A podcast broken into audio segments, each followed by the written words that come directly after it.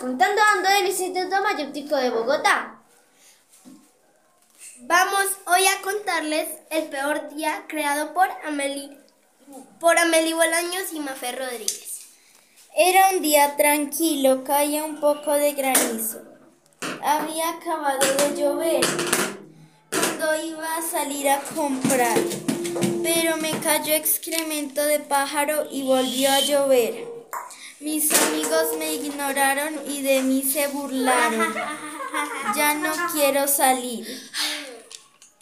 Muchas gracias por habernos escuchado. No olviden suscribirse.